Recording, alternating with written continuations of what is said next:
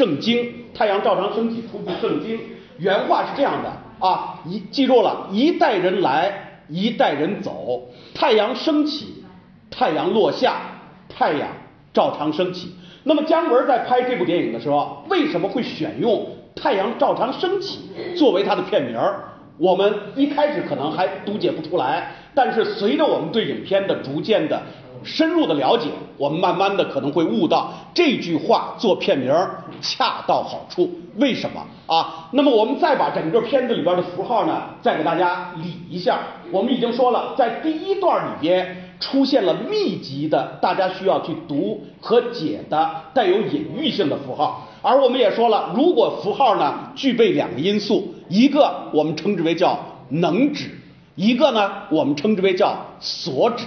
能指呢指的是什么意思呢？能够指明的东西。比方说，在第一段里边，我们看到了很多的符号，它能够指明的。你比方说，当母亲扔出来一个鹅卵石的时候，我们知道这个能指就是鹅卵石啊，但是呢，我们却发现这个鹅卵石肯定有它的所指。什么叫能指呢？能够指明的东西。什么叫所指呢？所以指明的东西啊。当我们把竹竿当做能指的时候，如果我们赋予了它架，尤其是放在胯下这两个条件，它就一跃而生，变成了所指。因此，研究符号的时候，我们已经说了，应该是一大于一啊。那么，什么是一呢？就是研究符号学来搞电影的人，他把电影中的所有的那个一，也就是说，也可能是个人。也可能是一句台词，也可能是个道具，也可能是个颜色，也可能是一个呃情节构置等。总之吧，我把里边的任何一个一拿出来以后，进行一番读和解。所谓读呢，是把它当做句子或者单词一样去读，然后呢解出它的味道来。我们称之为叫影视作品读解。啊，我们再说一遍，什么叫符号学？符号学是用语言学的方法来对待片子中的所有的那个一，但是这个一给拎出来了以后呢，经过了一番读，我们发现大于一，或者说它超越了这个一本身所代表的那个东西的话，我们就把这个东西呢叫做符号啊。因此，如果说蒙太奇是一加一大于二的话，符号学呢是一。大于一，那么在第一段里边，我们经过询问呢，大家已经密切的注意到了很多的符号，比方说我也提示了，像那个脚，像那个黄须子的鱼鞋，像闲走那个鞋的我知道啊，像这个疯妈的上树刨坑，像在河对面给他建的这个鹅卵石的山洞啊，包括呢山洞里边把儿子的照片跟李铁梅的放在一起。等等等等，这些呢，我们都称之为叫密集的符号，这是第一段。那么在第二段里边，我们当时也提示了一下大家啊，说这个小梁呢，本来是冤枉已经减轻了，怎么就突然就悬梁自尽了呢？而且死掉了以后，身上还盖着湿布，湿布上边呢，居然还放着很多的蔬菜，这又意味着什么？那么在第二段里边，更重要的一个道具出现了，就是小梁有一把枪。随之呢，到了第三段里边，老唐呢就带着这把枪，就来到了小队长和疯妈所在的这个小山村。然后呢，他就带着一帮孩子在山上干嘛呢？整天打枪、吹喇叭，玩的不亦乐乎。结果呢，小队长跟他的带来的这位年轻的南洋来的、上海也待过很多年的四十岁的女人就搞上了啊！搞上了以后呢，呃，把老唐给气坏了，说你这要出人命的。那么，如果我现在要杀死这个小队长的话，我首先要解决小队长要问的一个问题。大家一定还记得那个问题啊？小队长很懵懂的问问这个老唐，什么叫天鹅绒啊？啊，什么叫天鹅绒啊？居然老唐为了回答这个问题，怎么样呢？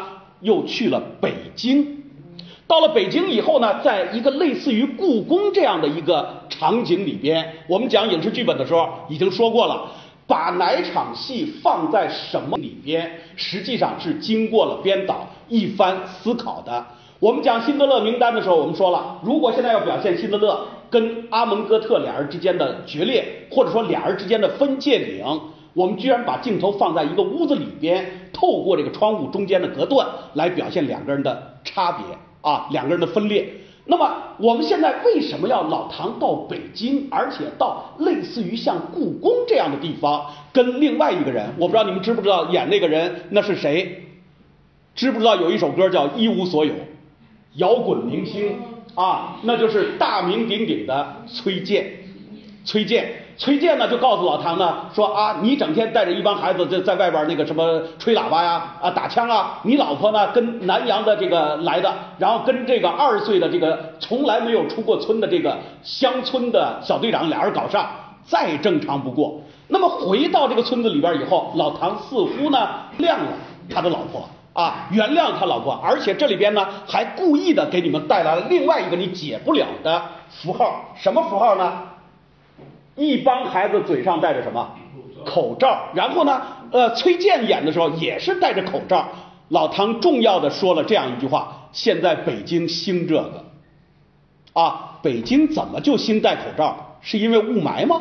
好像片子里边没有提啊。反正北京现在兴戴口罩，而且这个片子拍摄的时候，似乎雾霾还没有进入到我们的视野里边，因此肯定跟雾霾没关系。口罩是要让我们。去读解的一个东西，故宫是要让我们去读解的一个东西，天鹅绒肯定是要让我们去读解的一个东西。那么老唐回来以后呢，见到了小队长，小队长居然说了这样一句话，什么话呢？我也到外地了啊，然后呢，我也搞到天鹅绒了，你看天鹅绒是不是的？啪，把一个什么东西打开了呢？锦旗上边很明显的写着积极啊，什么入党啊，类似这样的名字、这样的文字。反正我们大家都知道，一个锦旗往往是表扬什么先进的人物的啊。然后说你老婆肚子根本不像天鹅绒啊。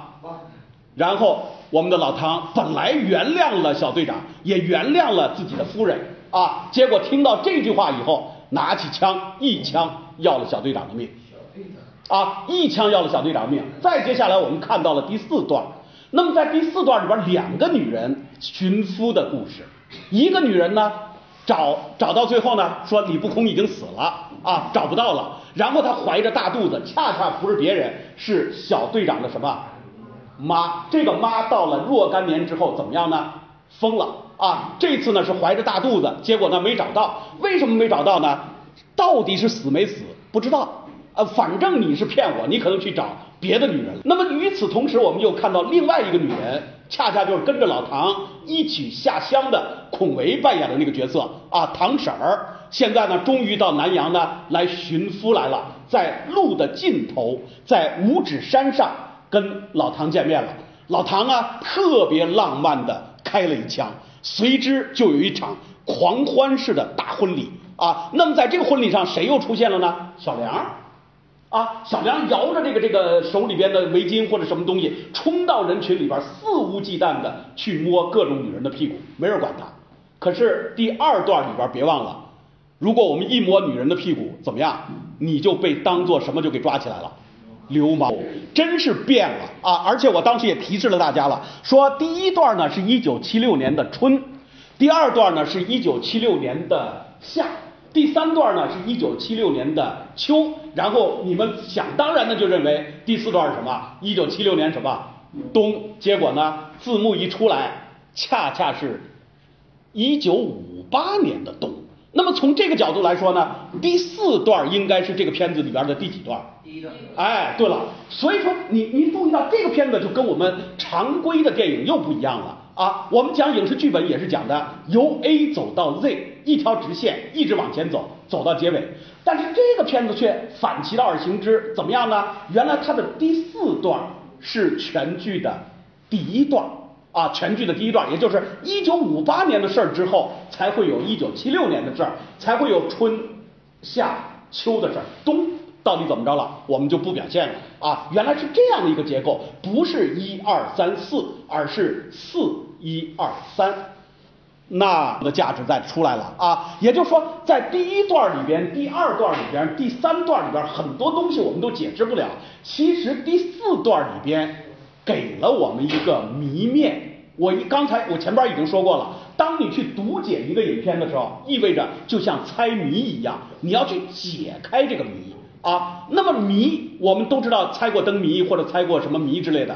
如果你要是条件不富裕的话，这个谜我真的是解不了。但是若干个条件累积起来，我们就知道哦，这个东西原来是指的这样一个谜底。我们有的呢就能把它解出来。究竟我们在这里边见到了哪些需要解的那个答案呢？我们刚才已经说了，什么鱼呀、鞋呀、这蔬菜呀啊，什么什么其他的各种各样的谜，各种各样的谜面。然后能不能把它逐个的解出来呢？首先，我们现在啊开始正式的对这个片子开始解。首先说一下网上的有人真的很聪明啊，呃，一开始呢看不懂这个电影，当他这电影的最后一段看完了以后，哎呦，明白了，这个片子讲了个什么故事呢？这个片子讲了个什么故事呢？说这个老唐啊跟小梁啊当年在新疆的时候，俩人就胡搞啊，整天摸女人的屁股，整天就这样或者那样。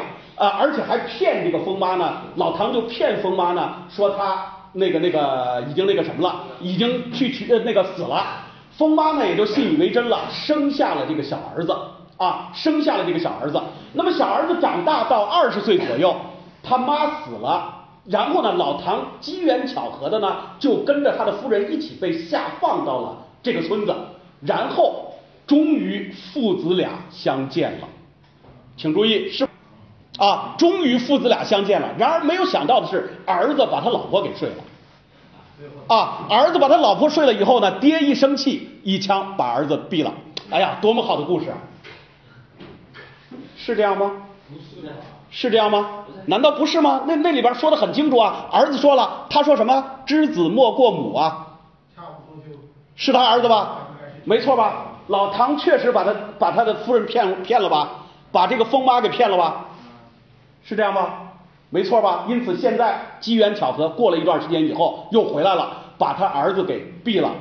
你想想，讲一个儿子跟他的后妈乱伦的故事，这种故事怎么办呢？不能明着讲，明着讲呢，广电部肯定就把这片子给毙了。因此姜文呢就给我们玩了各种各样的谜底，玩了各种各样的谜面，导致我们晕头转向的跟着他看了一个杀子杀父的故事，整个一个呃俄狄浦版。啊，俄狄浦斯的新版，俄狄浦斯是把他爹杀了，把他妈娶了。这个片子呢是儿子啊被爹杀了，把他后妈给干了，是这样吗？啊，不得不佩服网上的我们这位呃很能琢磨的这位胡说八道的人啊。怎么叫胡说八道？因为当我们注意到影片中的几句台词的时候，我们首先就可以告诉大家的是，绝对不是这么来读解电影的，而且呢。他是陷入到了一个什么状态？就是很自然的认为所有的电影都是有戏剧勾连的。这句话怎么理解啊？很自然的，他想到当老唐带着这个女人来到了这个小山村，来到了疯妈跟儿子的小山村，他就自然的想到老唐跟这个女人之间一定过去有点什么事儿。这是我们创作戏剧式结构电影常用的一个手法，叫巧合。或者叫偶然，人与人之间的所谓的关系。但是这个片子里边，请注意，我们先讲第一个台词，就是我刚才已经说了，说符号呢是可以把一句台词也可以揪出来的。那么我们先讲一句，第一句台词是影片中出现了这样一句台词，还记不记得？老唐带着小梁在学校里边转，不断的提示小梁，陌生吗？陌生，陌生吗？陌生，然后到了第三段里边，当他来到这个村子的时候，他又说了一句陌生。你说什么？陌生。然后呢，又不断的向我们提示，懂了吗？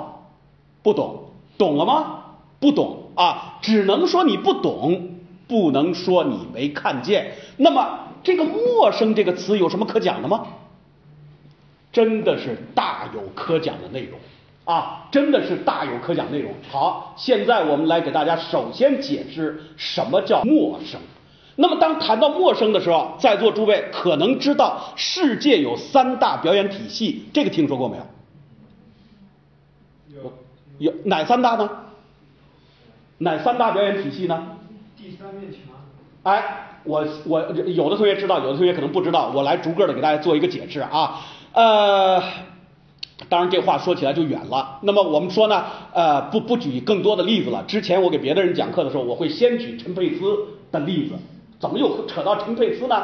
大家知道陈佩斯的爹叫陈强，他呢曾经演过一个著名的中国人都知道的角色，叫黄世仁。如果你要不知道黄世仁的话，你应该知道白毛女。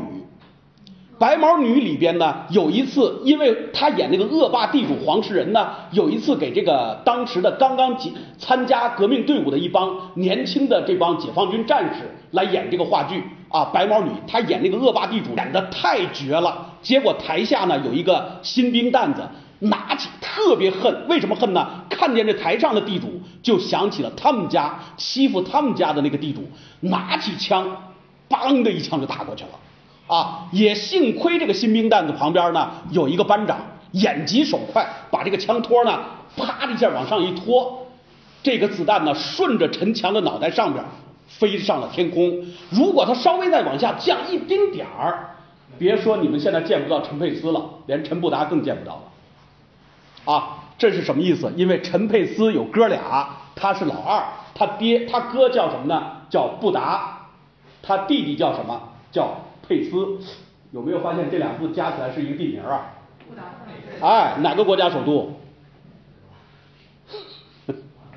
匈牙利的国家首都啊！当初陈强老爷子在匈牙利正在演出的时候，他老婆给他非常高兴的报喜讯，说那个生了个儿子，你起个名吧。那我在布达佩斯正演出呢，起名叫布达吧。过了几年生了个老二，那不用问了，后边叫陈什么？贝斯啊，我为什么说差一点儿？别说这哥俩都没了，是因为我们那个枪稍微往下降一点儿，老爷子就没了。这个故事说明了什么？请注意，世界三大表演体系里边重要的第一个体系，称之为叫斯坦尼斯拉夫斯基体系。这个词儿真的很长啊，但是搞影视的人肯定都知道这个词。斯坦尼斯拉夫斯基又称之为叫斯氏理论。斯氏是干嘛的？苏联的一位著名的表演体系的创始人。那么他的体系的一个重要的理论观点是什么？重要的观点不是第三面墙，我待会儿要讲到第三面墙啊啊！重要的理论是叫体验派。什么叫体验派？指的是演员在塑造哪个角色的时候，第一要去体验生活，第二呢要把自己等同于那个角色。到了我们《霸王别姬》里边的成那样的人戏不分的状态的时候，就进入到斯坦尼斯拉夫斯基最高状态了啊！他所倡导的体验派里边的最高状态，也就是说呢，你到了台上，你演的是黄世仁，你俨然就真的就成了黄世仁，以至于都忘了自己是陈强的，包括台下的观众呢，也是被你演的太给着迷了，以为你就是那个恶霸地主黄世仁的话。那我们就达到了斯坦尼斯拉夫斯基所倡导的表演体系里边的最高级别啊，就是人戏不分了，人戏不分了，所以才出现了直接就把他当地主呢一枪打过去这样一个惨状。但是这个体系就一定好吗？有人就开始唱反调了啊，有人唱反调了。那么我们在座的诸位知道世界上哪个国家呢出哲学家比较多？这个国家的人呢？不像法国人那么浪漫，相对而言，这个国家的人啊，特别的擅长缜密的思考，特别的冷静，出了一大堆的哲学家，比方说黑格尔啊，比方说康德，比方说马克思，哪个国家？德国人啊，德国人是一个非常理性的民族，恰恰就在德国这样的文化土壤里边，有一个人站了出来，冲着斯坦尼斯拉夫斯基呢开炮。这个人的名字叫什么？叫布莱希特啊，叫布莱希特。他提出了世界三大表演体系里边的第二大体系，我们称之为叫什么？请注意，陌生化效果啊，请注意，陌生化效果又称之为叫渐离效果。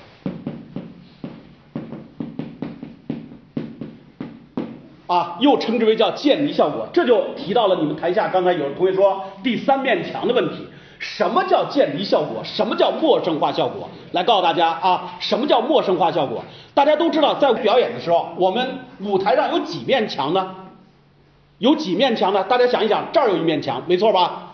背后有一面墙，对吧？这儿有一面墙，因此这儿几面墙呢？四面墙啊，呃，这三面墙啊。刚才有同学在台下已经说了，三面墙，一、二、三，然后下边呢坐着观众，因此这儿呢没有墙啊，这儿没有墙。那么斯坦尼斯拉夫斯基讲述的是跟刚才我们这同学说的一样的，就是要把这面墙。当做无形，因此台下的观众跟台上的演员之间，简直就是成为一个整体。观众也会着迷于这个台上，以为他就是黄世仁，那就达到了我们说的这个效果。而斯坦尼斯拉夫斯基的重要的渐离化效果，它的理论是什么？